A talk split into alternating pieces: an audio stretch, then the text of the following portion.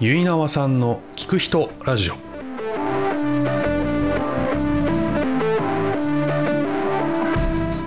皆さんこんにちは。結縄さんの聞く人ラジオのお時間です、えー今回は好きを追う人坪谷真美さんにお話を伺いました。えー物を作るのが好きとおっしゃる坪谷さんは、えー現在千葉県南房総市で農業を営まれています。えー自分なりの農業の方法を探しながらえー日々奮闘する坪谷さんの今に至るストーリーえーそして今思うことを伺いました。じゃあまあ今ちょっと軽くお話聞きましたけど農業ですよね。農業？農業農業ねをやっているはい。普段。はい。ここのまあファファームっていうの、はい。農場っていうのかな？は2021年からはい。やってると。それまでってな何してたんですか？いろいろやってたんですけど、はいはい。そうですね。一番、うん、そう高校の時かな。高校の時は、うん。えっ、と国際関係だったりとかに進みたくっはいはいはい。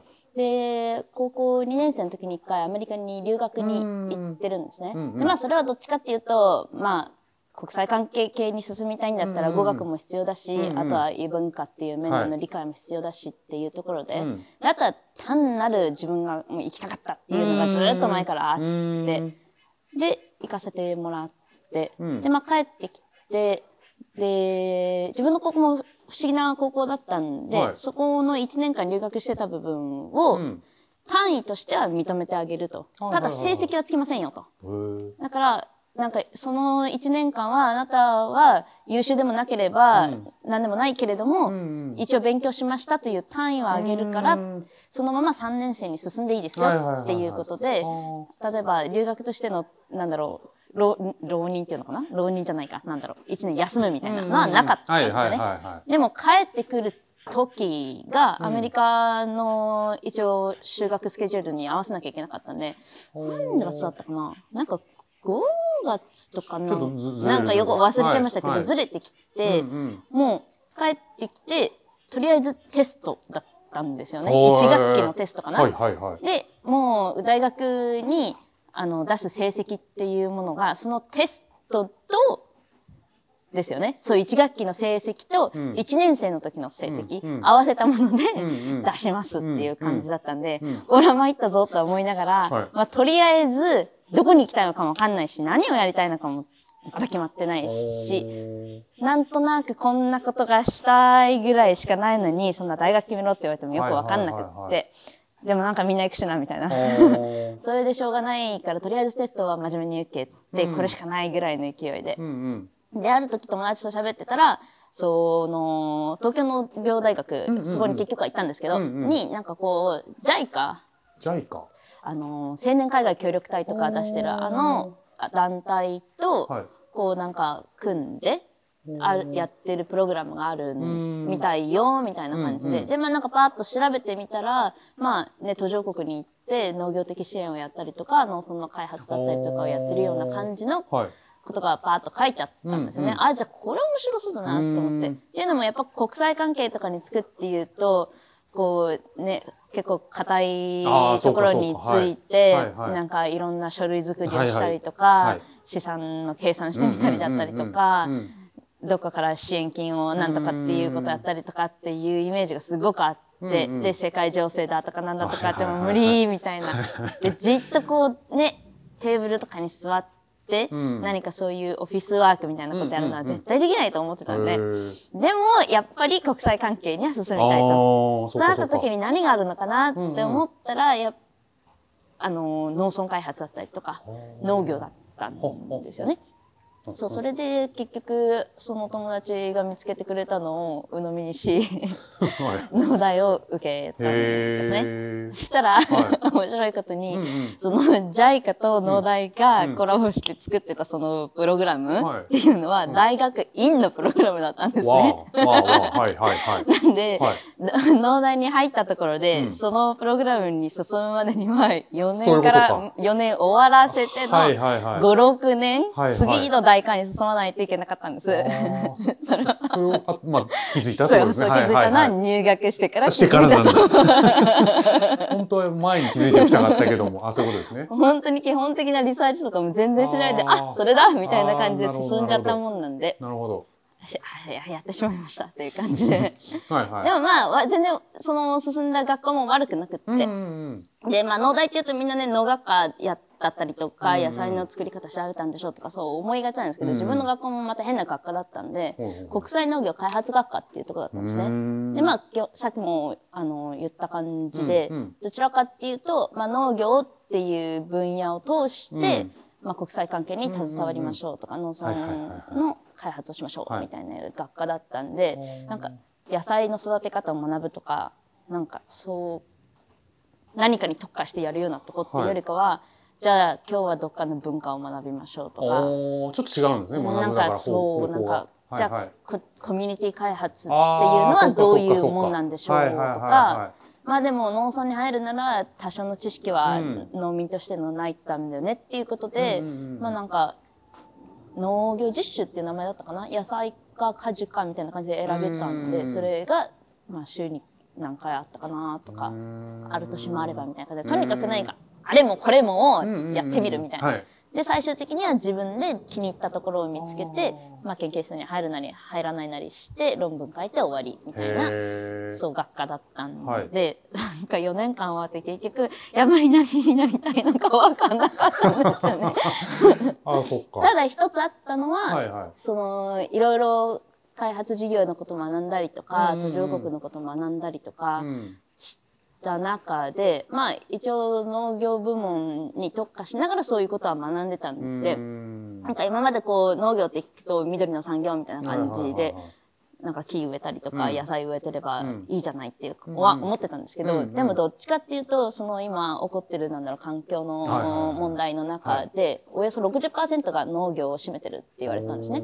まあそれが土壌流出のことであったりとか、まあ森林伐採だったりとかによるあの CO2 のね、増加になるのかな？だったりとか、まああとはいろんな農薬だったりとかの問題での汚染っていう部分もありましたし、はい。なんだかんだ蓋を開けてみると農業っていうのがすごく大きなあの問題になってるっていうことに気づいたのと、うん。それの一番大きな影響を受けてるのが、まあ、途上国って言われる一般的に言われる人は々いだったんですよね。はい。で、まあいろいろ学んだけど、結局本で学んだことだったりとか、教授が見てきたことを言われてるだけだったりとか、で、まあなんかいろんなプログラムもあって、あちこち行かせてもらってたんで、現地は見に行ったんですけど、うんうんでも、やっぱ東京農大と手を組んでるん海外の農業学校って、結局トップクラスなんですよね。あーその国での本当にトップクラスはいはいはいはいの農業学校がはい。農大と手を組んでるんです。はい。だからそのところに通えてる方たちっていうのは、やっぱり現地の方でも割と裕福だったりとか、そういうことか。恵まれてたりだったりとはいはいはいはか、だからもちろん言語も達者だったんで、コミュニケーションは取れますし、はい。っていった意味ではやっぱり本当に本当の意味でその途上国の助けを必要としてるっていうのもおかしいですけど、まあ、なんか開発していかなきゃいけない、うん。発展していかなきゃいけない部分の生まれの人たちっていうのはすごく少なかったから、結局なんだかよくわからない感じだったので、じゃあ行ってみようかっていう感じで、はいはい。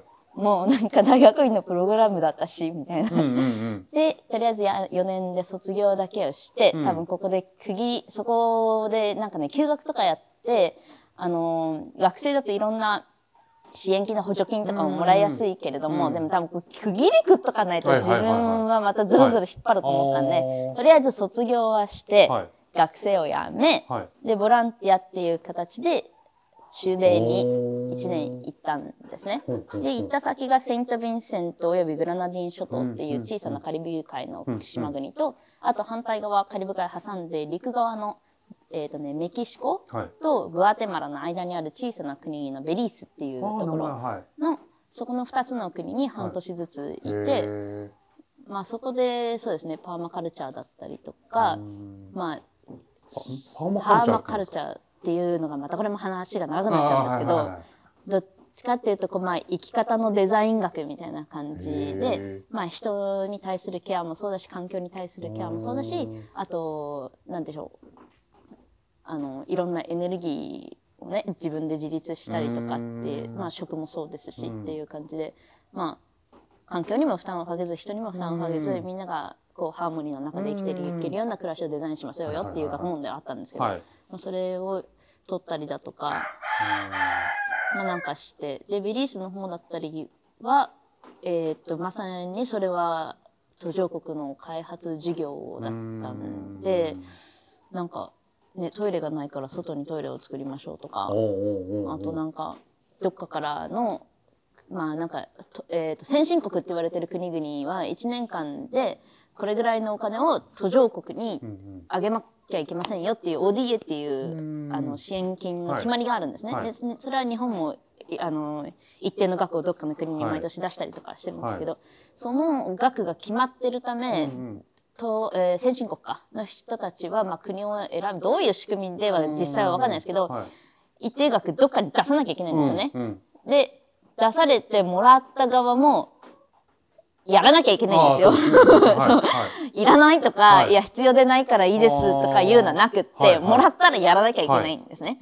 でそのやらなきゃいけないもらったお金もこれを作りましょうみたいな、うんうん。もうプランが決まってるやつと、うんうんまあ、これだけのお金をあげるからなんか必要なことに使ってくださいねっていう感じで割とフリーなお金とあって、うん。でそのもう枠が決まっちゃってるものっていうのはもうそれ作ることしかできないんかですね。はい。でいらないっていうものも正直あったんです。ー。例えばあの女性グループで、はい。まあ、まあ基本的に女性の方が地位が下だったりとかお金っていうのも持ててないっていう意味で、おあの女性たちのグループだけでうん。自分たちで何かこう資金集めちゃったりとか、うん。なんか活用をして少し何か必要な時に使えるお金を持ちましょうみたいなことをやらなきゃいけなかった時とかも、なんかどっかからの支援金で、えっ、とね豚？小屋双子やはい。を作るのと豚小豚ですけども2匹分のお金が入ってきてたんですね。でもうそれはその決まりだったんで、それをやるしかなかったんですけど、はい。町中大体2つの村があったんですけど、はい。どこ行って全部の家族、はい。一個一個こんなプロジェクトがあるんですけど、どうですかはい。どうですかってはい。聞き回って欲しいって言った人誰もいなかったんですね。っていうのもみんな豚は飼ってるんです。はい。で放し飼いなんです。はいで自分家も人ん家も関係なく豚はふらふら歩いてて森の中から豚がピャーッって飛び出てくることもありましたしで別に困ってないんですよね。彼ら全然。はい。で自分家の豚か人ん家の豚かも見分けられてるしもう全然分かんなかったですけどね、はい。自分からすれば。はい。うちの豚じゃないからとか言ってるぐらい分かってたんで、はい。全く困ってなかったんですよね。で、そのよくわからん建物を自分家の敷地に建てられて、うん。で、しかも、共同で使わなきゃいけないものだからっていうことで、んなんかこう、人が出入りしてみたりとか、あとは餌やらなきゃいけないから、今日はあなたが餌買う日で、はいあなたが餌買う日でってお金どうするのとかも、そういう方がめんどくさい。だああ、そういうことか。からやりたくなかったんです。でももうお金来ちゃってるうんし、やらなきゃいけないし、これで、うちは、あの、もういらないから返しますって言ったら、もう次の年来なくなっちゃうし、お金が。ああ、そうなのか。はいはいはいはい。そういうごっちゃごちゃがある中で、まあ一年やってみて、うん。まあ本当に必要で、必要なものをなんか作ってあげられたプロジェクトもありましたし、うん。まあこんな感じでグダグダだったものもありましたし、必要で作ったんだけど、結局なんか後がゴタゴタになっちゃったものとかもいっぱいありましたし、うん。そういう感じで、まあ実際、その、まあボランティア事業だったり、JICA のそれもボランティア事業ですけど、いろいろあるけれども、何かこう、本当に変えたいってなった時とか、変わりたいってなった時って、誰かからその、なんだろう、外からの要因で変えてあげましょうとか、やってあげましょうとか、こういうのやりませんかとかいうよりかも、うちから来る、本当にこうしたいから、なんかやってくれないかとか、ここうやりたいからとか、うんなんかその、うちから来るものがないと変わらないんだろうなと、きっと、なるほど。すごく思って。うん。で、本当にもう一回その、なんだろう、さっきの女性たちのグループの話にも戻りますけど、うん多少のお金をね、5ドルぐらいだったかな、10人ぐらいいたんですけど、グループの中に出し合って、まあ50ドルじゃないですか。はい。で、なんか少し小さなもの買って、うん。何か作って売って増えたら、またね、少しずつ5ドルずつも、うん金は戻してあげて、はい。はい。そしたらグループのお金としても残るものをまた活用していけばいいじゃないって言って、まあなんとなく分かってるのか分かってないのかよく分からない 状態で始めた、あの、プログラムもあったんです。はいはそれなんかもう結構ポンポンポンとうまくいって、アイス作ってみたりとか、ピザ作ってみたりとかで、結構最初そうそれこそ5ドルずつ出し合ったのがなんかね300ドルぐらいにはなったのかな。はいでしかもそれも23週間の間にそれだけポンと膨らませることができたんです。えーはいでやったじゃんやったじゃんなんて言って、うんうんじゃあ何しようかっていうことになるわけじゃないですか。はいはいはいでもそれはそのプログラムを始める以前にもこのねプログラムを通してお金がもしできたら何をしたいかっていうのを考えてよって言ってたんです。はい。で、みんな、うんうんうんって言って、お金が欲しい、お金が欲しいって言いながら、まあいいよ、やらないと、もう時間、自分たちの任期もあったしまたお金使わないと、持ってかれちゃったら帰ってこないしっていうんで、まあじゃあいいよ、やろうやろうやろうって言って、やりながら考えればいいよ、ぐらいの感じでやったら、やっぱり結局、お金が欲しいが目的になっちゃってたんで、その先が全くなかったんです。で、それがた例えば、100ドル集まろうが、200ドル集まろうが、もっとね、1億集まろうが全然関係なくって自分たちはお金がないと何もできないお金が欲しい、お金が欲しいって、そこが最終目的の着地点になっちゃってたんでうん、じゃあ、一旦お金が集まった時に、自分たちの生活を良くするためには、何がしたいの？っていう、そこが全くなかったんですよね。なんでそのせっかく膨れた300ドルだったか何百ドルだったか忘れちゃいましたけども、知らぬ間にチラッと消えて、もうもうどこ行っちゃったかがわからないみたいな。あ。あ、そういえば誰かが妊娠してバスのお金が必要だったから貸したよとか、あ、そういえばあそこ付けだったとかかなんかかそんなんでチラチラチラっと消えてって、わなくなっちゃったんですよね。へだから、あ、結局やっぱりね、何か変わる変えたいって、ーうんうん。そう、思った人が、まず自分で何かやってみて、それでも足りない部分を外にこう援助っていう形で、うん。なんかできることありませんかとか言うんだったらいいけど、多分こっちからいろいろ提案してあげても、うん。向こうに本当に本当に何かやりたいっていう目的がないんだったら、結局パーッと消えるんだなっていうところで、自分は今までそうボランティアボランティアっていう感じで思ってたんですけど、その道はちょっと違うのかなっていう感じで、とりあえず離れたんですね、そのプログラムも1年だったので。で終わったのでとりあえずじゃあ日本に帰ろうっていう感じで、うん。日本に帰る間際にみんながコロナの話をし始めてて。で自分はまだ中米にいたんでビールかなぐらいだったんです。はいはいはいそう いうことねなんかまた新しい味でも出したか、はいはいはいそういうことですね。それかなんかね、その、なんだろう、コロナのブランドが問題でも起こしたかで、騒いでんのかなとか全然違くって。で、そこでまあ帰ったから逆に帰ってこれたんでしょうけど、ちょうど2月だったああそうなんだ。そう、ちょうどだ。プリンセス号がなんとかとか言ってるところで、一応飛行機がもう取ってたんで、一旦帰ったんですよね。で、ただまだ自分はそボランティアはやめたっていう気持ちはありましたけど、でもやっぱりその、なんだろう、農村開発だったりっていう道を諦めたわけではなかったんで、もう一回じゃあ戻ってみて、今度は自分で一人をこうなんかちょっと気になる場所だったりとか、はあとはまあこんな風にできたらいいなっていう構想だけは頭に持ちながら、いろんな場所をこうふらふら歩いてって、で、やりたいっていう人を見つけたりとか、いや自分実はこんなことを夢持ってるんだっていう人とか見つけたとか、あと場所があったとか、うん。あったら、ちょっとそこでなんかやってみようかないぐらいの気持ちでいたら、今度帰ってきたら出れなくなっちゃったそういうこんですよとね。か。そうですね。そうですよね。で、あどうしよう、みたいな時に、うんえっ、と、ちょうどね、ベリーズにいた時に、うん。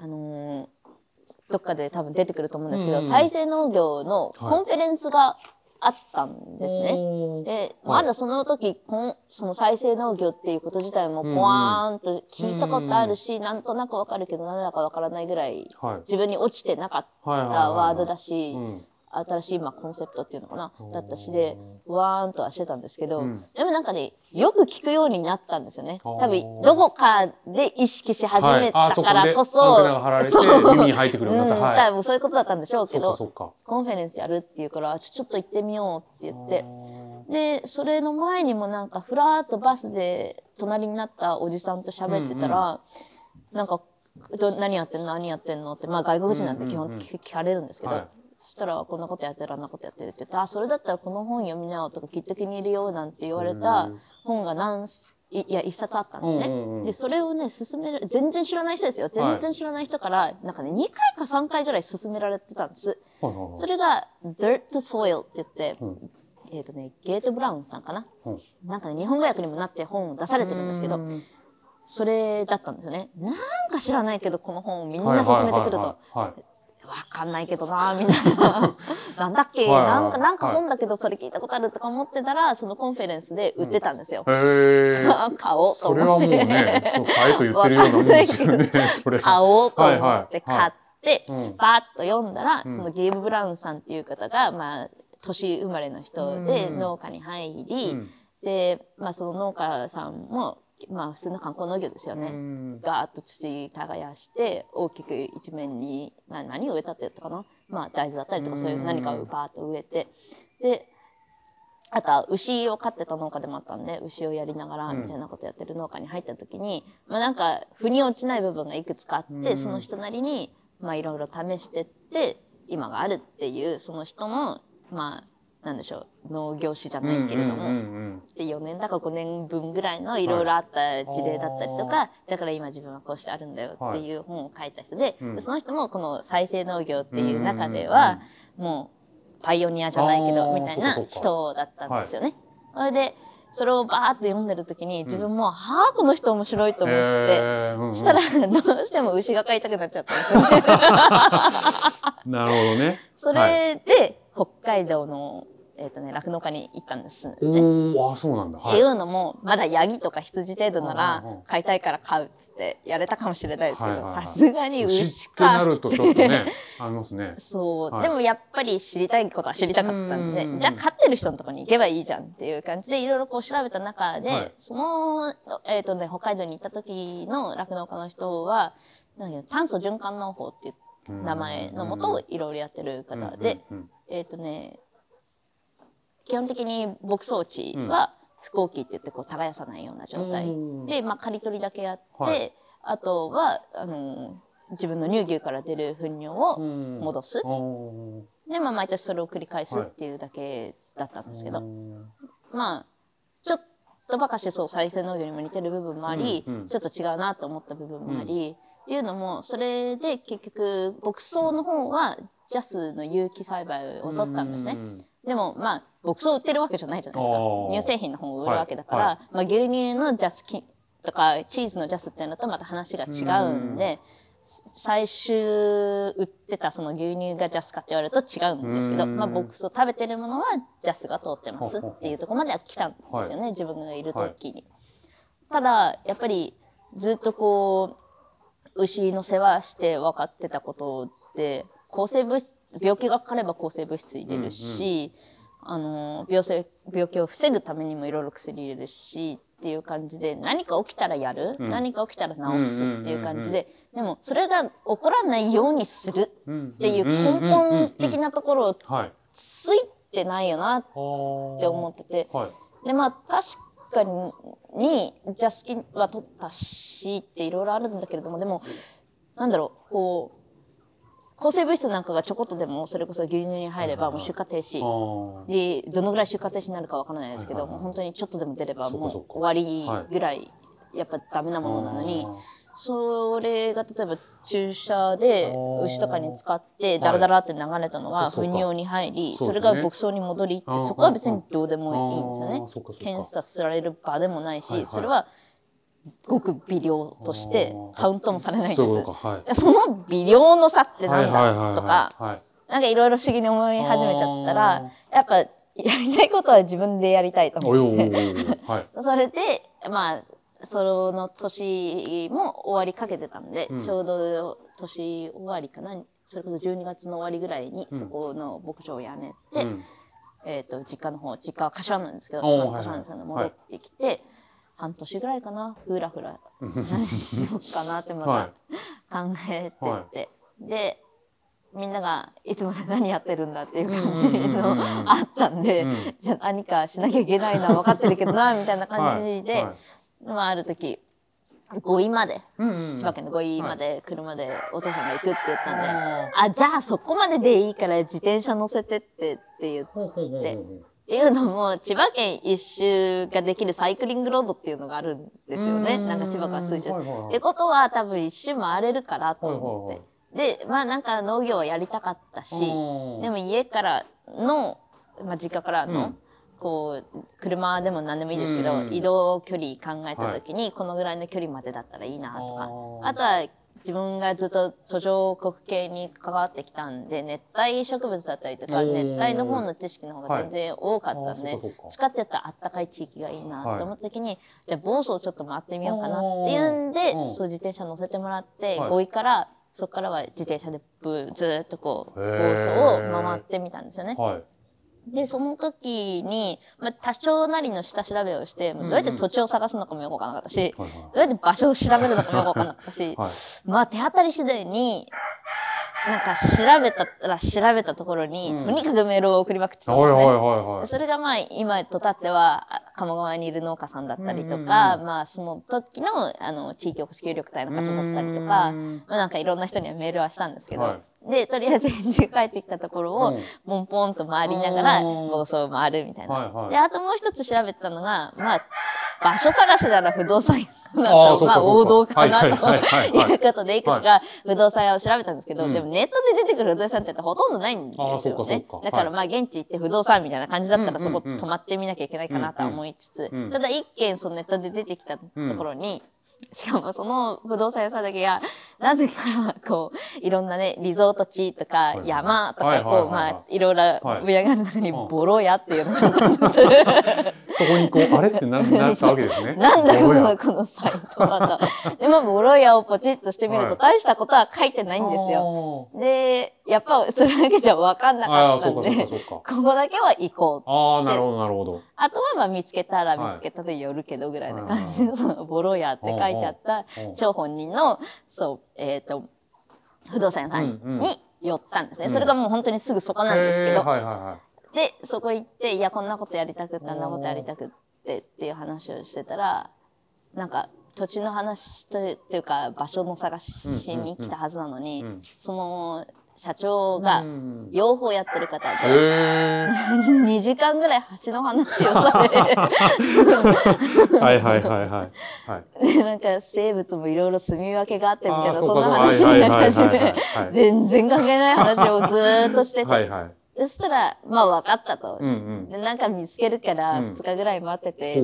ていう感じで、じゃあ分かりましたって言って、うん。そのまま自転車に乗って、うん。そしたらみんなが、自転車で来たの？みたいな。はい。自転車で帰るの？みたいな。どっから来たの？はいはいはいや、いいんです。帰りますって言って。ちょうど雨が降る日だったんで、もうその時は自分は祝いにいたんですけど、うん。立山ぐらいまでもう雨が攻めてきてたんです。もうもう帰らないと、雨が降るんで、もうさようならみたいな。で、飛び出てって結局木更津あたりで雨に捕まったんで、はい。その日は木更津でやめ、はい。で、また次の日って言って、柏までずん。と帰ったんですけど、はい。そしたら本当に2日ぐらいで電話が来て、はいはいはい見つけたからおいでって言って、うんうん。で、見に行ったら、ここだったんですよね。それがもうまさにそれがまさににここで。おだって見に来来て驚くなよって言われて、はいはいはい。何を言いたいのかよくわかんないけど、まあ大丈夫でしょぐらいの感じで来て、見たら本当に、もう中も何もかもが全部残ってる形で、もう床もも抜けそうだし、はいはいはなんかお化け屋敷とまでは言わないけど、ななんかすごいことになってて、これでいいなら、どう？みたいな。はいはいはいはい 自分もバカだからいいです。いいいな。それまあでもね出会いですもんね。本当にそれで。で、蓋を開けてみれば本当にね、土地がこれだけ横にはついてたし。そうですね。で、ね、これだけいい条件って基本ないと思うんですよ。これだけ屋根がある場所もあるし、物を置きたいって言ったって、そうですね場所はね。どこにでも置けるし。ね。なんでね、薪作ればこれだけ貯めとく場所もあはいるし、これ苗の向こう側の下全部空いてるんですけいど、へで、こう上もあるし、はいはい。みたいな。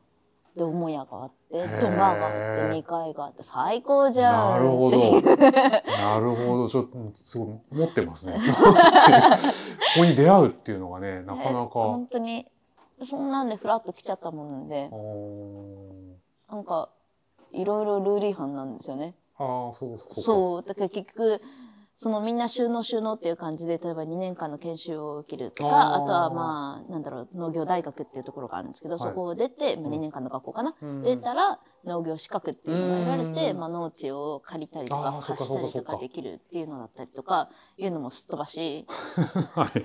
はい。なんかみんなが苦労する、あの、家、まあ、と畑は見つかったけど、どこに住もうみ場たいなのも。すっ飛ばし、で逆に岩は見つかったけどはい。畑がないみたいなのもすっ飛ばし、うわ一気にポンみたいな。あ。でも逆に一気にポンって全部が揃っちゃったから、はい。知り合いがゼロだったんですね。おおそうか。それはそうですよね。みんポンってきたから。な、そう、みんなだったら、あーそういろんなのを探す、やりながらやりながらこんな人と知り合ったとか、あんな人と知り合ったとはいはいかってはいいうな流れになるんでしょうけど、はいはい何もなかったね。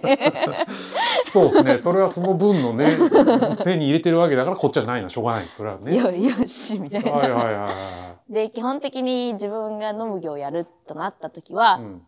誰でもできる農業をやりたかったんですよね。ね例えば、なんかね、すごい農業をやって成功してる人とかでも、結局農家出身だからでしょうとか、ああそっかそっか。あそういうのが。まずはどっかの企業で働いてていっぱい貯金があったからできたでしょうとと何かか、しらのアドバンテージがなんかまああるみたいな。なんとかだからできたんでしょみたいなことを絶対言われたくなかったのと、あとはやっぱりそれだけのなんかこう途上国でやったりとかなんだりとかってあったのがあったんで、まあ日本で通じる農業だけじゃダメなんじゃないと。うん。で結局目指したかったとこはそうみんなが自分の食に関して関心を持って、少しでも環境問題だったりとか、自分の食の安全だったりとかっていうのに携わってほしいなっていうところがあったので、っていうのもそれが基本じゃないですか、どんな生物ではいも基本的に生きるっていうことが、まあ最まあ、人間のことに関して言うとまたねいろんないろいろごちゃごちゃあると思いますけど、うんどんな生物見ても基本的に生きるっていうことが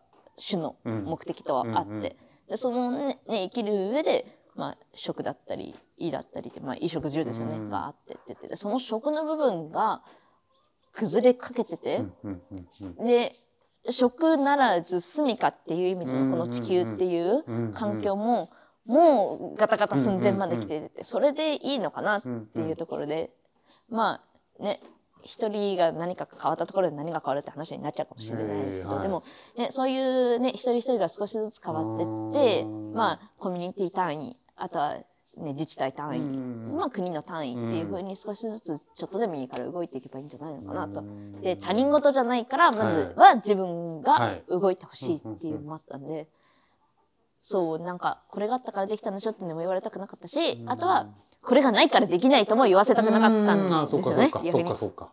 いやあるあるって。やり方なんて100通りあるからっていう感じで。ー。であ、とはそうなんかいろんな不条件があったとしても、うん。ちょっとした考えの方変えれば、うん。なんかうまくいくことってもいっぱいあるだろうから、その人ならその人なりの、うんそのあったものっていうのを見つけてやるっていう感じでやりたかったんですよね。だから畑も本当は自分は欲しくなかったんで、それもラッキーだったんですよ。畑じゃないから。そうか。どちらかというと庭だし、ああそういうことか。ボコボコだし、なんか、なんか雑地みたいな、ゲンゲン屋みたいなはい感じだったし。斜面だし、みたいな。ですね例えば軽トラ乗り付けることもできないし、そうですねそうですね。何か大きなトラクターが入るってでもまあ一応ここだったらトラクターは入れるんですけど、もう向こうの下とかになってくると入れないし、はい。でいろんな不条件はあるけど、うん。それこそ自分にとってはやりたかったものだなっていうのと、うん。あと畑だと、うんうん。じゃあ鶏飼いたいです。果樹植えたいですってなった時に絶対できないなと思ったのと、うん。でせっかくそれまでこう自分が何か構築したものがあって何かのタイミングで返すとかになった時に全部元通りに戻さなきゃいけないじゃないですか。あーそれってもっうたいないよねそういうことか。っていうのはいはいはい。で、まあ、基本的に畑はやりたくなかったしあとは農家になる気もあまりなかったんですよね。ね別にその農産物で収益を得てはいどうにかしようとかもあんまりなかったので、それでそうちょうどいい感じでこんなのが見つかっちゃったもんだからまあまあ本当にラッキーラッキーはラッキーですね。そっか。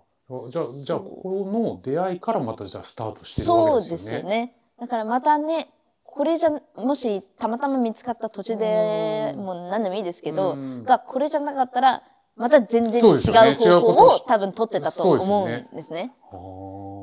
だからねその人なり例えば自分が何かやりたいって畑やってみたいって思った時に、本当にスペースがこんなんしかありません、うん。ならそれはそれでいいと思うし、うんうんうん。大きくあるっていうんだったらそれはそれなりのなんかやり方があるしっていう感じで例えばなんだろういろんな農業種とか見て例えば自然農だったらこうしなきゃいけませんとか例えばなんとかならまずはこうしますみたいなそういう手順とかをバカ真面目にやっても 結局、あれこの農業書北海道で書かれたやつだったとか 全然使えないじゃんみたいなことになってほしくなかったんで、こんなやり方もあるあんなやり方もあるこんなこんなこんなこれだけある中でじゃあ自分だったらどうしますかってうん。自分の、まあ、土地だったりとか環境だったりとかあと時間とかお金もそうですよね、うんうんうん。そういったいろんな資源を考えた時にどの方法を取りたいですか？っっていう提示の仕方がしたかったので、あまあ酵素だったら1年かけてどんな作物でも基本的に育てられるし、で果樹がやって、まあ、鶏やったりとかして、でいろんなここに来ればとりあえずなんかなんかやってるよねっていう。そっかそっか。なんか気になったら行けばいいなんかわかるでしょうぐらいの感じの場所でありたかったとか。ああとはまあ農業やってますじゃなくってもうん。普通にみんながこう集まってうん。道具もこれだけ揃ってるんで、なんか作ってみたいっていう人がいればやってもらえばいいし、そうですよねうんみんながなんか好きなことをやれる場所だったらいいかなと。ね、母屋なんかもすごい大きい広間になってるんですね。なんでなんかイベントやりたいけど場所がないとかいう人であれば全然使ってもらえばいいし立地的にもすごくいいんでふらりまでだったら高速バスとかでもそうですよね。近いですもんね。来れるし、はいはいはいまあ巨南の人からも近いし立山とか富津からの真ん中にもあるしっていう感じで。うんこれが白浜とか言われるとあまあちょっとありますね。ーんっていう人も出てきちゃうかもしれないですけどはい確かに。来れるよねっていうぐらいの場所にあるしっていうんでまあなんかそんな感じでみんながうまくううまく利用してくれたらいいなと。うんうんなんか自分一人でなんかね頑張るっていうよりかはうんうんうん。うん本当に皆さんが好き勝手にいろんなことをやってもらえたらいいなっていう感じでやり始めてもうなんかごだごだしながら2年経っちゃいましたね。ああ2年結構あっという間だったんじゃないですか。あっという間でした。そうですよね。一番最初はそれこそ作物植えるとかいうよりうんうん。も土地にここをどうにか使えるようにしなきゃいけなかったんで、はい。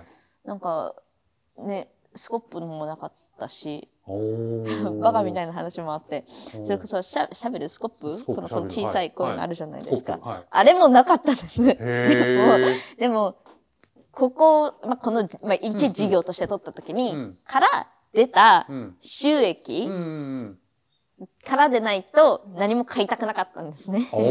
たとえそれが100円だろうが200円だろそうっがかそっか。はいはいまあ普通の人ってね100万でも200万でもいいですけど、うん。資本金っていうものがあってそこからは開業じゃないですけど、してでまあ1年なり2年なりの収益で、まあ、戻していくもんじゃないですか。そう じゃなくて、はい。お金なんてないし、何もないから、とりあえず収益があるまでは何も買いたくないと。居心地になって、うん。ペットボトル切ってなんかシャベルとか作っても あそっからそっから。使えないとか思って、それこそ苗作るぐらいのふわふわな土じゃないんですけど、うんここ多分ここそうですよね。そうもうねガッチガッチの粘土なんです。でここなんか本当にみんなが行き来して踏み固めてるし雨も降らないからもうこんななんかコンクリートみたいになってますけど、もう向こうにしろあっちにしろ指一本刺さらないようなへ場所で、まあ、逆に支柱なんか立てれば動かなくなりますけど。ね。そう。ではい このシャベルつかスコップ、はいはいはい。使えな。ペットボトルですね。つまり。ビコーみたいな。はいはいはい。でどうにかしなきゃいけないなと思って、うん。とりあえず何本かトマトとかナスとか植えとくだけ植えといて、うんうんちょこっとそっちに。はい。でそれを取って、うん。最初はその道の駅のへー。フラリにちょこっと下ろして、はいはい。でまあ最初いくらだったかな。それこそ何百円の単位ですよね。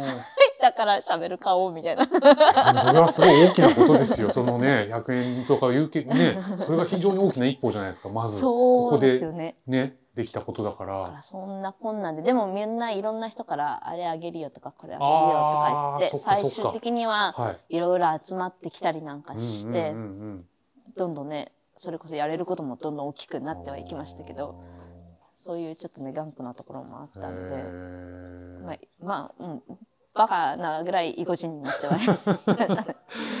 シャベルがなかったら作ればいいぐらいの。ーそういうことですね。いや、その、なんだろう、パワーというか、そうやりたいんですよね。それをそうやりたかったんですよねそうでね。で、それ実際やって、でもそれがやっぱりコツコツやってって、だんだん人のご縁が生まれてて本、当に皆さんがこうだんだん。皆さんがこう助けてくれてで今なんか南房総オーガニックっていうグループうんでそれこそオカマファームだったりとかうん他のメンバーたちともいるんですけど、に入れさせてもらってもそれも本当に偶然でそんなバカなことやってたらあんまりにもバカなことやってるもんだから噂が広まりあ、そうですね。はい。あのオカマファームの奥さんはいはい小読さんに、はいみの耳に入ったんですよね祝いで変なことやってるやつがいると。なるほど、なるほど。はい。でどうしても会いたいからって言って来られたんですよね。あ、小弓さん、ここに来たんですか？ここに来たんです。はい。で、それこそその話を多分持って帰ったんでしょうね、旦那さんの方にも。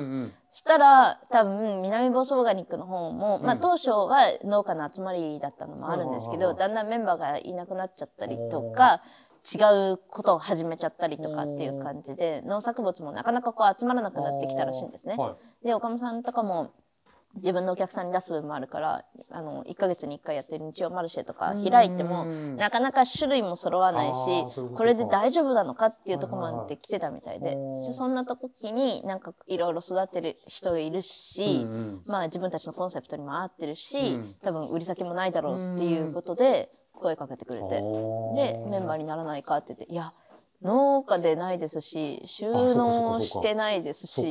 いいんですか？はいはいはいはい いよみたいな。いいんだいな。いいんだ、それ。まあ、そういうやり方もありでしょっていうそうそう柔軟な岡本さんの考えなんかもあっはいて、そういうメンバーに入れてもらってだから最初メンバーの誰も知らなくて小読さんしか岡本さんでさえ知らなかったんですよね。そう、じゃあ本当小弓さん小がどこかで 知って訪ねてきてみたいな。そこスタート、そこ発信なんですね。それもなかなかすごい出会いですで引っね。張ってってもらってで自分は本当にねそれこそ売り先もなかったのでうんありがたかった話で、で少しずつその日曜マルシェだったりも出させてなんかもらったりして、本当それでの仲間がまた増えていきましたしメンバーからいろんなところに増えていったり仲間もして。で自分なりにフラフラしてる部分もあったんで、それでいろんな仲間も増えたりなんかもして、そうでなんか最近なんかはなんで今まで知らなかったんだろう？って向こうに言われてこっちも同じこと言いましたけど、はい。富津の金谷っていうところのインターをすぐ降りたら、あるあの、ね、朝ごはん屋さんがあるあるんですね。う。朝ごはん屋。はい。はいはい。それも不思議な話ですね。はいはい。なんでそこに朝ごはん屋って感じなんですけど、はいはい。でもそのとこの店主は、うんうん。とにかく金谷の街が好きだと。で、はい。夜っていうよりかもこう金谷の海あり山ありで、あのちょうどねそのお店からパッと見ると綺麗に金谷の海が見えるんですね。で自分は山を背負ってるってはいう感じの雰囲気で。はいで朝一のあの朝焼けがすごく綺麗だと。くでその朝一に、まあ、みんなが「おはよう」っていう感じで、いい気持ちになってたまにはしっかり朝ごはんを食べてほしいと。まあないがしろに朝ごはんってしがちだったりとか、はいはい。はいまあ、このオフラインの時代にあ人と人が会うっていうこともあんまりないっていう時にまあ、やっぱり朝一にこういい朝焼けを見てみんなで「おはよう」って言えたらうん。一日がおおなるほど。素敵じゃないと、はい。しっかり朝ごはんも食べてと、でそういうコンセプトがあってそうそこに朝ごはん屋さんをオープンした方がいて。その人とももうとにかく偶然で会ったんですよね。ねでその会ってから23ヶ月まあ音沙汰なしでうんうん自分も話もかけなかったしうん向こうも話もかけなかったし多分忙しかったのもあるんでしょう。けどちょうどお店を建ててたところだったんであーはいはいその人もそういう原野みたいなところを自分でユンボ入れてはい。なんか一から全部お店建てちゃったような人だったんで。それでふとした時にメッセージを送ろうと思ってうん。用があったんでその人に、あのちょっと手伝ってもらいたいことがあって、うん。そしたらちょうど向こうからメッセージが来て。お「あタイミンング」とか言っちゃって。なるほど なるほど。はいはい。ででそこからだいぶいろんなことに協力してもらってて。でそうその朝ごはん屋さんにも今いろんな野菜だったりとか卵だったりとかも置かせてもらったり。りで、その、そう、店主も勝手にここに来て、勝手に物積んで、勝手に帰るみたいな。あそうなんだはいはいはっていいうのも自分がちょうどいない日が週に2回あるんですけど、うんそれがちょうど彼女に休みなんです。あそういうことで、ですね仕入れだったりとか仕込みだったりとかをしたいけど、いはいはいいないから、まあいいよねとか言って、社長いないから取り放題とか言ってと、か勝手に来て、あーはいはいはいもうこっちもいちいち、そんなね、取って測っていくらですか、はいはいはいはいもうめんどくさいからもう好きにやって、みたいな。あ、そうなんですね。でもそれはその人だからまあ許せるっていう部分もありますけどね、そうやってもらったりなんかもして、へね、ーぜひ時間がある時にはゆっくり朝ごはんを食べていただきたいですね、あそこはね。そうそんなこんなでいろんなつながりがあってうん。でそっちから派生してった金山周りのね、人もつながりがあったりなんかして、はどんどんどんどん何が起こるかよくわからないですけど広がっていくもんだから、はい。実に面白いですね。そうやってねあっちこっち面白いことばっかりはいに歩いていくと、いこっちがないがしろになっちゃったりして。それはちょっと困った感ただじですよね。滞ってますみたいな。そうですね。それがそのまま滞り中なってなっちゃうんですね。なるほど、なるほど。でも本当になんかそんな感じで半ば自分なんかそれこそねみんな反応反響だったりとかうんうんうんうん。かみさんの中だったら反応反プレイワーカーね。プレイワーカーとか自分なんか反遊びみたいな。半分遊んで4分の1ぐらいはなんだろう ぼーっとして あと4分の1ぐらいちょっと働くかなみたいな。へー。そっか。優先順位的には一番下みたいな。大丈夫なのかこれ？はいはい。あ、まあそっか。そうですね。でもなんだかんだみんながそれでね助けてくれたりとかしてうまく回していけてるから本当に周りのおかげですよね自分がやってる部分はほとんどないですねいやいや、そんなことないです本当に あ、そうですか。そんなことない気がします。自分がやっぱり 自分からアクションして行動してやっててるからやっぱ見る見るから見てくださってる感じがやっぱりしますけどね。ね見てもらえてありがたいですけどうんねそれで出会いが生まれてご縁がやっぱりご縁がわご縁は強いですねそうですよね。うんご縁強いですよね。その2年本当にそれは2年っていうね時間だけどもその間でわーっとこう広がっわーっと本当にてですよね。なんどこからそんな人知り合ったのみたいな自分も思い返せば、うんうんうん。ねえみたいな人いっぱそいういますす。そうだとし思います。うんだからうん。ありがたいですよね。だからそうやってね広がってった輪もあるから、うんうんうん。こんなとこで出店してみないかとかあっちに来てくれないかとか、こっちに来てくれないかとかってあ呼ばれて行って、うんでまたうちが滞ってみたいな。そこはどうしても出てくるんだな。そうか。そういうことでもですね。でもやっぱそうやって広がっていくと面白いんですよね。うんうんうん全然農業と関係ない人とつながれるから多分農業だけ真面目にやっててああそうか。で自分も農業うんまあ、にしかってことでもないですけど、うん基本的に興味があることは植物だったり環境のことだったりとかっていうのがなんで自分から多分向かってアクセスしていくってなると、やっぱ分野も限られて。くる中。いろんな人に出会える場所に自分を突っ込むああとそういうことか。結構いろんなねことをやってる人たちがいるもんなんですよね。そうですよね。思いがけないところが自分も想像してないことが起こるんですよね。で自分も軽い人なんで、はいじゃあそれやってみようとか すぐ。なっちゃうんですよね。はいはいはい。でもでもそれで今があるんですよね。今がありますね。でこれから先もね何が起こるかわからないですしねまた面白い何かがね何。かがあるかもしれないし、えー、そっか。いやーめっちゃいいですね。いいいいと思います。だってねそやっぱりももともと岡本さん夫妻からご紹介いただいたのでやっぱりここうやってお話聞けるのもそういう そういう流ことなんですよね。そういうことですよね。不思議なもんで。だって絶対岡本さんだってもっと紹介できる人いっぱいいたと思うんです。ああそっかそっか。はいはいはい、なんで？と思ったんですけど、へえ。もうでも 紹介しといたからみたいな。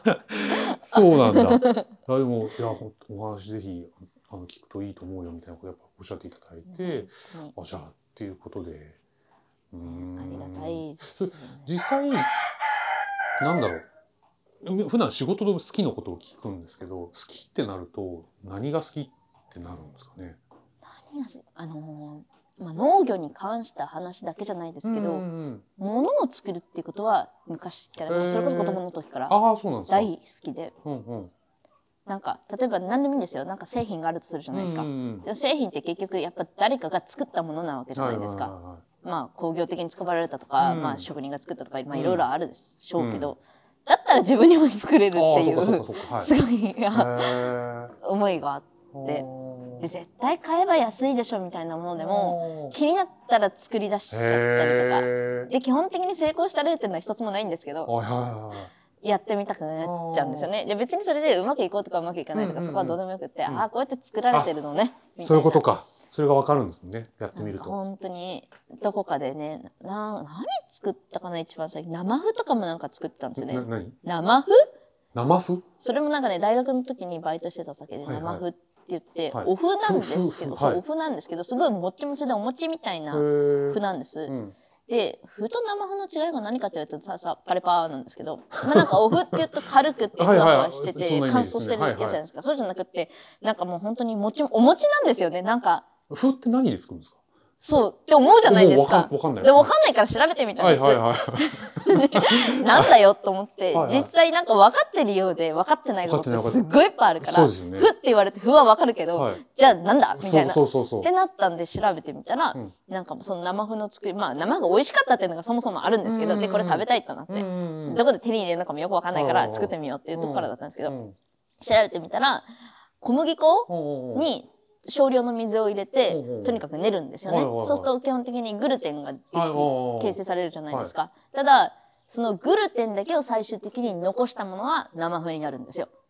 え？で小麦粉の中ってそうでんぷんもあればいろんなものがあるじゃないですか、だから最初こう硬い生地を練り込んで1個にまとまったら、うんまたそこに水を足すんですね。で水を足して練るんですよ、そうするとその水もう生地になっちゃってるんで、水がその生地に吸われてどうこうっていうことは基本的になくって、どちらかっていうと洗うっていう感じになるんですね。でまあ多分基本的にはでんぷん質なんですけど、うんうん。が出てきて水が濁るじゃないですか。うんでそれを捨てる。うんでまた洗って捨てる。うんうん洗って捨てる。でうん。もう一個生麩以外にも作りたいんだったらその出てきた水はいはいはい。白く濁った水を何かに入れて溜めとくんです。そうすると時間が経つとでんぷんだけが下に溜まって、はいはいはい。水が上に、はいはいはい。でその水だけを捨てて下に溜まったでんぷんを乾かせば片栗粉じゃないですけど要するにでんぷん粉？そういうことか。そうでんぷん粉になるんです、はいはいはいはい。で残ったこっちの方の、はいはいまあ、グルテンのくちょんくちょんになった方を、まあ、まとめるとそれがまあ生麩になるんですよああそうなんだね。でいろいろ調べたら精進料理だったんです。へえそれにそうまあなんか醤油とかで色つけてはいはいはい焼いたりとかして、昔はお肉として精進料理で使われてたっていうのが始まりだったみたいで。あそうなんだ。そうでなんかね意外とそうやって調べてみると話がまた広がってって、はいはい。今そのそれこそ海外とかでビーガンだったりとかして言ってまあ、お肉も魚もだしも基本的には食べませんっていう人たちは、あそうそうそれをお肉に見立ててなんか食べて、結構こうなんかね裂いて鶏肉みたいな感じになるとかなんとかって言いながら食べてる人たちもいて結構流行ってたと。流行ってた。はいはいはいはいあはい。らみたいな。なんなんかそういうことなんですよね。何が物を作るのってすごく好きだ。そっか。だから実際まあ麩でもそうですし、うん。こんにゃくでもそうですし、はいはいはいはい。こんにゃくって言われてこんにゃくわかるけどじゃあはい。実際こんにゃくって何よって、そうですよねそうですね。うーんとってなるじゃないはいですか。はいなります。そういう感じで何か気になったら、まあ、誰か作ってるしでこんにゃくとかなんてまさにそうじゃないですか。どうせ昔の昔からその機械とかない時代から作ってたんだから。そうですね現代だってできるでしょ。そうかそうかそうか。あそうなあってくるとやりたくなっちゃう。こんにゃく作ったこん作るっにゃくてことね。そう作っちゃうみたいな。こんにゃくっておいお芋？こんにゃくはお芋です。そうですよね。それをそう。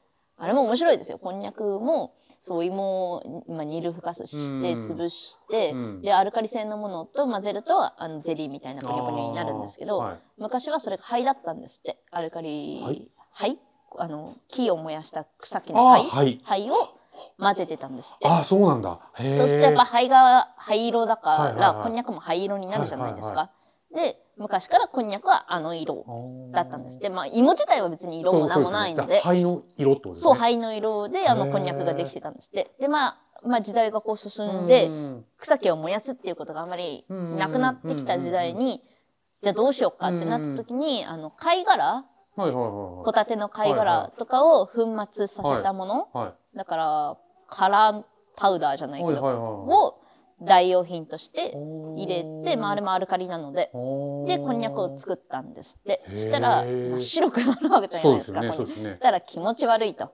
売れなかったんですって基 ああそうなんだ。そう、はいはい。全然こんにゃくが流行らなかったというか、はいはい。売れなかったというか、はい白いこんにゃくが気持ち悪いと、うんはいまあ、灰色でしょっていう感じで、はいはいはい。でしょうがないから、はい。そこに海藻を足すようになったんですってああなるほどなでるほど。現代のこあなるほどくがある。なるほど。あの黒いポチポチはひじきだったりとかわかめだったりとかそういうことか。なんだかわかんないけど海藻はあ 色を黒っぽくというか。色っぽくしてそれは肺の名残っていうこと？そういうことらしいですよ。今だったらそんなもうしなくてもいいのかもしれないけども。そう、だからまあ今ならね、白こんにゃくとか、ね。刺身こんにゃくとか青さが入って緑とあかー、いろいろあるから、まあ現代の社会の中では基本的にそんなね、色でなんとかとかいうものはないのかもしれないんですけど、そう。そのね、工業的にこんにゃくを作り始めた当初は、やっぱり全然白いこんにゃくは流行らなかったと。で、どうするかなるって、ほど。でそれだけのためにね草燃やすことにもならないしそういうことですよね。じゃあ黒いもの入れればいいっていう感じでそう海藻を足したとか。なんかねそういう話を聞くと面白くなっちゃって自分でも何でも作りたくなっちゃう。んですよね。だからそう自分でやっぱりやりたくなっちゃう。今やってること自体もね育てるとこも自分でやりたくなっちゃうって言ってやるっていうことですもんね。全部そうですね。全部この堆肥の長男とかもはいはいはいそうですね。買えばいいだろうけはいど、はいはい。いでも 自分のやりたいように作りたか。かったんで調べまあそこに関しては調べていきながらあこうやってやるんだこうやってやるんだみたいうんでな。もこれはね割とただこう周りの小屋を作ればいいっていう頭があったんで。はいはい。適当にこの辺の廃材を引っ張り出して 廃材がない分は。竹ですしでねもこれはね竹のがおしゃれだよとか言ってあとは空気がその方が通るるからいいんじゃないなんて言って上網戸ですしそっか。でそこのなんかもうどこかから出てきた戸ですし。そう。そう。思うとやっぱこの環境があるからまたできてるんですよね。いやーすごいなでもね今ねちょっと雨で見れないですけど下にある鳥小屋なんかも全部廃材で作ったんで多分動かせると鳥小屋があるんですけど。はいはいはいはい。なんかもね真面目に作ろうとか思ったら多分何万円とかかかるんでしょうけど材料買ってとか。全部廃材で作ってるから3,000円もかかったかなみたいな。ただその代わりああじゃないのこうじゃないのって言って一緒にやりみんなでやりながら 間違えたとか合わないとか。それがいいんじゃないですか？またそれはそれで。なるほどね。いろいろ言ってありましたけどね。へーなんでもでもそう自分で作れば壊れても直せるし。ああそっかそっかそっか。わかりますもんね。どうでなってるっていうのは。そう。誰かに欲しいって言われたら作ればいいじゃんって言えるし。ああすごいなー。こうしたよああしたよみたいな。あ絶対これだけやんない方がいいよとか。そうかわかりますもんね。なるほどね。物を作るっていうのは本当に好きですね。箸とかねなんか箸竹で作ってやろうとか言ってカビて捨てたとか。でもそうなるとーはい。じゃあ売ってる竹の箸とかってなんでカビないのってなってくるじゃないですか。疑問が生まれますよね。でそうやってことを考えたりとか不思議に思ったりとかしてるのを調べてるとまた滞るんですよ。ね。本当に。さっきから滞りっぱなし。本当に。本当にどうしようもないです。だから。そうか。なるほどね。何かね気になることがあると全然関係ない話でもとことん調べて。えーはいはいやりたくなっちゃいますね。そういった意味での好奇心みたいなのが強い部分があはあるんでしょうね。ねやっぱ知りたいとか、まあ、だまあ物を作るってことに関してもそうだし、何か、ん？これは何だってなると、わーってこうそっちに行くみたいな、行動力みたいなところっていうのは、もうちょっとこうやらなきゃいけないことを優先順位につけて終わらせてからやればいいんですけど。そこは多分 できない。でもそれでいいって思ってる部分があるんじゃないかなとは思いますけど、もちろんね、優先順位つけてこうやった方がなんかいいのかなってある。それのもあるけど、あるけどやらない、やれない。いいいんですよ。いいんです、それは。いやー、素晴らしい。いやー、面白い。そうだからなんだろうな好き好きはうんものづくりですかね。クラフトとかも大好きですし。小さいもの作ったりとか絵描いたりとかも好きですし。ああ、そうなんだ。野へ菜とかも別に野菜が好きっていうのかーそっか多分何。か作ってることが好きそっていうだけで別に野菜じゃなくてもなんか。土が出来上がるのもそういう好ことか。きですしそっか。ななんかその辺で虫が湧いてるのとかも自分が欲してる虫だったら好きですじゃ例えばもしかしもし例えばじゃあ3年後とか5年後に再びもしお会いしたとしたらまた違うもの作っていくんですよね。あれあそこ滞りっぱなしですか？みたいなことになりうるんですよね。でこっちの何か違うことでやってるみたいな。あああれはやめましたとか言って やめるんだ。もうあれねそれはそれでねその時の興味の向き方がありますから 本当に面白い。なんか常にね何か。でもそうやってなんかこうワクワクするというかそういうところを大事にしてるっていうことですよね。その時によって違うわけですか。ら。もう全然。へ約束してる人たちからすれば迷惑ですけどね。えー、みたいな。そうですね。まあそこはちゃんと守ってちゃんとやることはやって滞る時は滞りますけどでもやりたいことにガッと向かっていく感じそのパワーがねやっぱりあるうちにやるべきですから素晴らしいと思います。間違いやってね取り返しつけるのも今のうちかなと。ああそっかそっか。それまあもね。そうですね。間違うのをね恐れてやらないよりはもうまどんどんやっちゃおうやっちゃみたいなう。あでもそれは 本当にいろんな方今までお話聞いてますけどやっぱりそういう方たくさんいらっしゃって間違えるんだよどうしても。で頭をぶつけるけどそれでやっぱり学んでうん。次に行くっていうのはやっぱりおっしゃるのでそれで恐れてやらない人はあんまねそれで終わっちゃうから。もったいないなとそうですよね。そうだからやっぱりね大学の時もそれを思っていろんな休みがあればふらふら出かけてましたけど、なんかそれこそ30代40代50代になって、まだそんなことやってるのかよみたいな 言われるぐらいだったら、今のうちにやりたいことやりたいだけやってままだ若いかい。らね、まあまあまあそうってですよね。言われるぐらいそれがあるうちですからね。それはそうです。おっしゃる通り。ご愛嬌ですぐらいの時にね分かってやってるんで。暴れておこうかはいなと。はいはい。いやそれはそうですよ。暴れておくべきですよ。いやーすごい面白い。いやーさすがですねさすが。まだに何やりたいのかわかんないですし、ああそっ結か。局のところ。だいぶやってる感じしますけどね。でもまだまだまだな何がしたいんだこれだっていろうみたいうな。の。ああそっか。でみんなも何がしたいんだろうって多分ずっと思う。ああそっかそっかそっか。それこそなんかね例えば弁護士になりたいとか、医者になりたいとか先生になりたいとか、名前のある職業があったらよかったなってすごい思あってて。ん？今の自分にってこと？そうです例えば自分別に農家にもなりたくないしおなんか活動家でもないあしー起業家になりたいわけでもないしか。こうあなたは何ですかってそれこそ言われた時に確かに分かりません。そういうことですね。そうですね。あそあそっか。ねみんな子供とかにも将来何になりたいの？みたいな。何になりたい？みたいな。ない、はいはいない。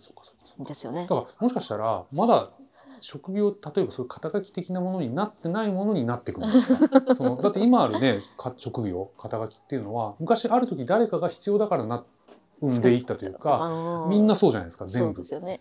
だからそういった意味ではもしかしたら坪谷さんはそういうのを何かこう自ら開拓していってやりたいことに見つかってやってるうちにあ私こ実はこれなんですっていう 今はまだ世の中にはないものをやってる可能性もありますもんね。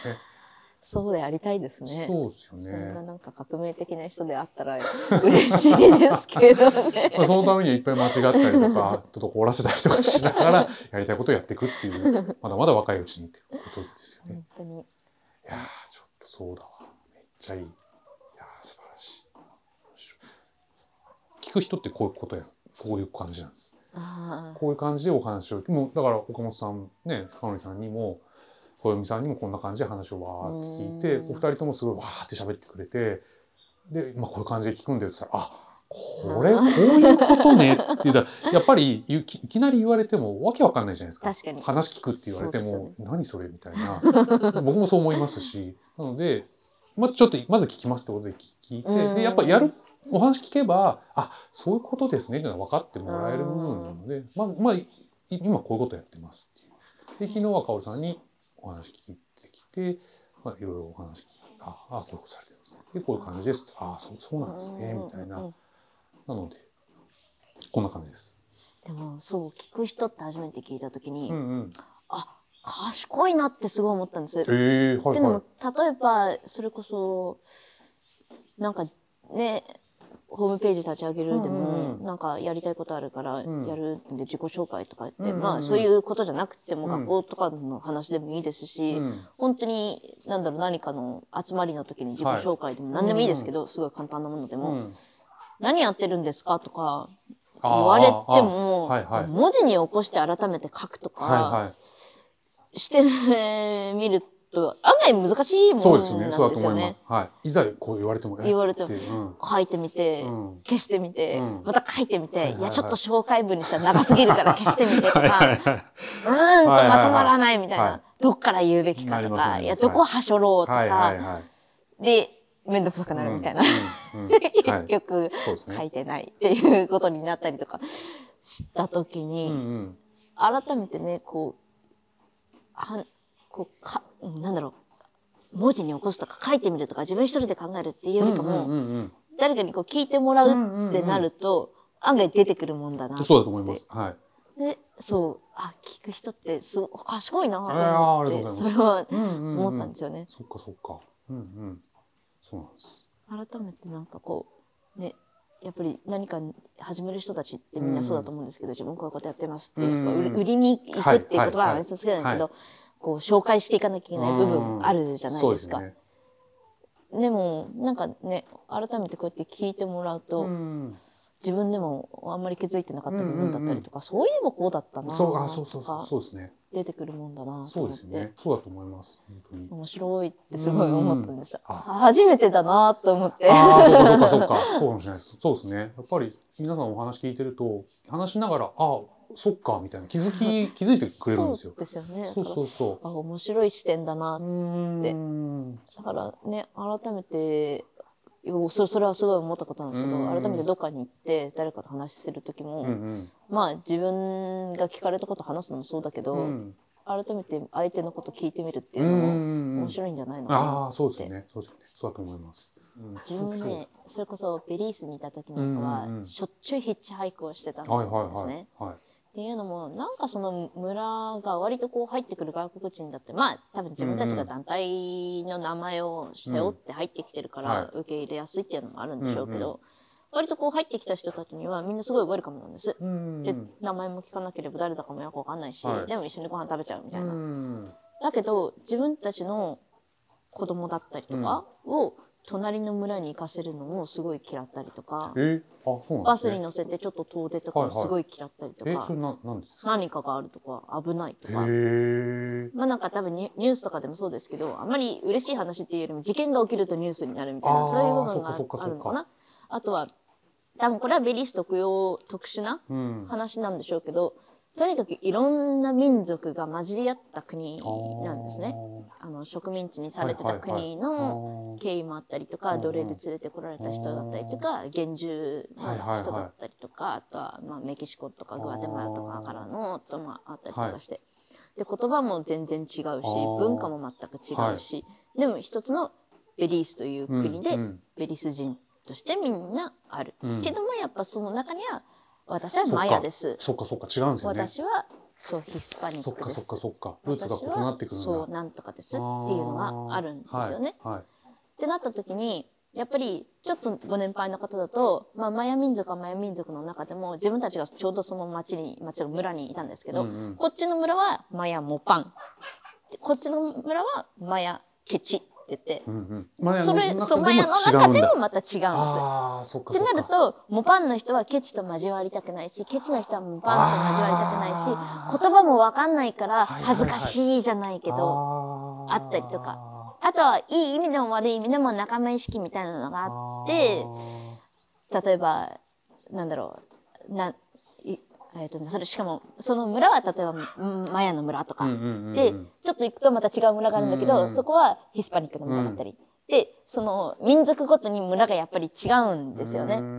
だからそれぞれのところで何が起こってるのかもわからないし、は例えばどっかで何とかの事件が起きたって言って、その民族が例えば、なんだろう、ガリフナの民族とかだと、あ、ガリフナは危ないとか、っていうふうに他の民族からはなるし、そっていう、やっぱりちょっと、いいとこもあれば悪いところもあった国などな。んで、なかなかね、他の、同じ国だし、はい。窓なりなはずなのに、はいはいはいあんまり交流をしたがらないところだったし、外に出したくない危ない危ないっていう意識がすごいあった国だったんでそんなことないよっていうのを見せよっかっていうのもあったしうんのもあってでまあ自分たちが原住民じゃないっていうのもあってヒッチハイクしやがっったっていうのはすごくあるんでしょうけどとにかくみんなにやめろ危ないやめろ危ないのを言われ続けながからへー。3人で自分たちはいつも行動してたんですけどうん。みんなでいつもヒッチハイクして。